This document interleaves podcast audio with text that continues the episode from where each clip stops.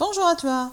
Tu entends très souvent parler de valeurs sans savoir exactement ce que c'est, l'influence qu'elles ont sur nos vies, et tu ne connais toujours pas quelles sont tes valeurs Je te propose de tout découvrir grâce à ce podcast. Bienvenue au podcast qui va t'aider à trouver ton chemin vers une vie plus saine et équilibrée grâce à l'approche holistique et au développement personnel. Je te propose chaque semaine des outils pour améliorer ton quotidien et rester en équilibre. Ensemble, nous parviendrons à réussir et à construire un monde plus sain et en parfaite harmonie. Bonjour à toi, ravi de te retrouver dans les podcasts après trois mois de partage de contenu sur Instagram et Facebook. J'ai souhaité commencer par ce sujet car je considère que si une personne souhaite apporter un changement dans sa vie, il doit impérativement commencer par connaître ses valeurs, puis mettre un plan d'action. Mais avant de parler de comment déterminer tes valeurs, laisse-moi t'expliquer la définition des valeurs et leur influence sur nos vies. Les valeurs est un terme qui désigne un ensemble de caractères ou perceptions que chaque individu possède. Ces valeurs t'aident à choisir entre ce que tu considères être le bien ou le mal, à choisir les personnes avec lesquelles tu souhaites partager ta vie, tes amis, ton milieu de travail. Elles te permettent de prendre des décisions, des choix. Dans le milieu professionnel, les valeurs sont de plus en plus utilisées. Les recruteurs étudient généralement ton profil lors des entretiens afin de déterminer tes valeurs. Et si elles correspondent aux valeurs de leur entreprise, ils peuvent alors te recruter. Sinon, même si tu es performant et que tu n'as pas les mêmes valeurs, ils rejetteront ta candidature. Et ce, afin d'éviter que tu quittes le poste plus tôt car tu ne te sentiras pas à l'aise donc, l'entreprise aura investi en toi un coût de formation et coaching, et cela est considéré chez eux un mauvais recrutement. Ou bien que tu prennes des décisions agiras d'une manière qui va déplaire les responsables. À cette phase, tu risques même d'être lessivé par les responsables ou carrément remercié et mis à la porte. N'imagine pas que c'est quelque chose de très complexe à, à comprendre ou à identifier. Je peux te citer quelques valeurs et tu vas voir que c'est des mots que tu as l'habitude d'entendre, d'utiliser. Sauf que tu n'arrives pas à distinguer entre le mot et si ce mot fait partie de tes valeurs ou non. Par exemple, si je te parle de bonheur, de calme, de dominance, d'éthique, d'organisation, de solitude, est-ce que l'un d'eux t'évoque une sensation spéciale? Est-ce un comportement ou un état d'esprit que tu utilises dans ton quotidien Les valeurs influencent sur nos sentiments d'amitié, d'amour et d'appartenance à un groupe. Si tu te sens très proche d'une personne et que tu la comprends parfaitement, c'est parce que vous avez des valeurs en commun. Un exemple sur les sentiments d'appartenance à un groupe? Si tu me suis sur les réseaux sociaux et que tu aimes mon contenu, cela veut dire que nous avons des valeurs en commun. Les valeurs peuvent te rendre heureux. Pour ce, tu dois être en alignement avec, chose qui est très importante pour ton épanouissement personnel et avec lesquelles tu pourras aller de l'avant. Tu peux te sentir malheureux car une personne que tu pensais pouvoir partager avec toi une valeur ne le fait pas. Par exemple, si l'une de tes valeurs est la famille ou l'amour et que tu fournis beaucoup d'efforts afin de maintenir cette union avec tes frères, sœurs, parents ou autres membres de la famille, mais l'un d'eux ne partage pas cette valeur et qui t'ignore ou carrément a coupé le lien avec toi. J'imagine que ça t'arrive que tu te mettes en colère ou que tu vois un comportement ou des décisions qui te déplaisent. Cela est dû à une différence entre tes valeurs et celles de l'autre personne. Je vais te raconter une situation que j'ai vécue dans mon travail. Nous avons noté, mes collègues et moi, qu'un des responsables faisait tout pour se faire remarquer. Mais quand je dis tout, cela veut dire même écarter ses éléments, tricher, mentir. Il s'est mis au dos toute son équipe et collègues. Avec le temps, j'avais compris que cette personne voulait avoir un poste supérieur. Je me suis toujours demandé comment osait-il faire cela et ne pas avoir de remords par rapport à ses subordonnés et collègues. Les valeurs, comme tu l'as sûrement compris, sont personnelles. Elles sont transmises par nos parents, grands-parents, à travers l'éducation, notre société, culture, par les traditions, les croyances, et aussi à travers la religion, dès notre jeune âge.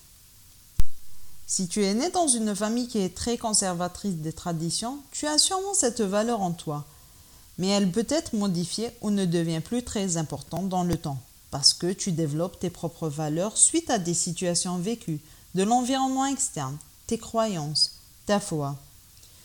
Vu que les valeurs sont personnelles, elles peuvent être à l'encontre des valeurs des autres personnes, d'où le comportement des personnes vis-à-vis de nos choix et de nos réactions. C'est pour cette raison que tu ne comprends pas le comportement des personnes ou que tu es contre les décisions de quelques-uns, que tu te mets en colère, que tu es triste suite à une situation ou bien heureux, car tu es en alignement avec tes valeurs. Si je reprends l'exemple des responsables, peut-être que pour lui, la valeur la plus importante est le succès. Pour y arriver, il est capable de mentir, tricher, car le succès est plus important que la confiance, l'honnêteté et le respect. Pour ma part, ces trois valeurs font partie de mes valeurs. C'est pour cette raison que j'étais choquée par son comportement. Et je m'imagine pas me comporter comme lui pour atteindre le succès. Depuis que j'ai découvert le sens des valeurs et leur influence sur nous, tous les comportements, paroles, décisions des personnes ne me font plus autant agir qu'avant. Qu'avant, car je comprends que c'est dû aux valeurs et que nous devons les respecter sans être à l'opposé. Car le plus important dans les valeurs, ce n'est pas seulement de les connaître, mais plutôt de les connaître et d'être en alignement. Un sujet que je traiterai dans un prochain podcast si cela t'intéresse. Tu dois déterminer tes valeurs afin d'être en équilibre avec toi-même, pour ton bien-être et pour atteindre tes objectifs, tout en étant en harmonie. Afin de déterminer c'est quoi tes valeurs, je vais te proposer un exercice qui pourrait sûrement t'aider.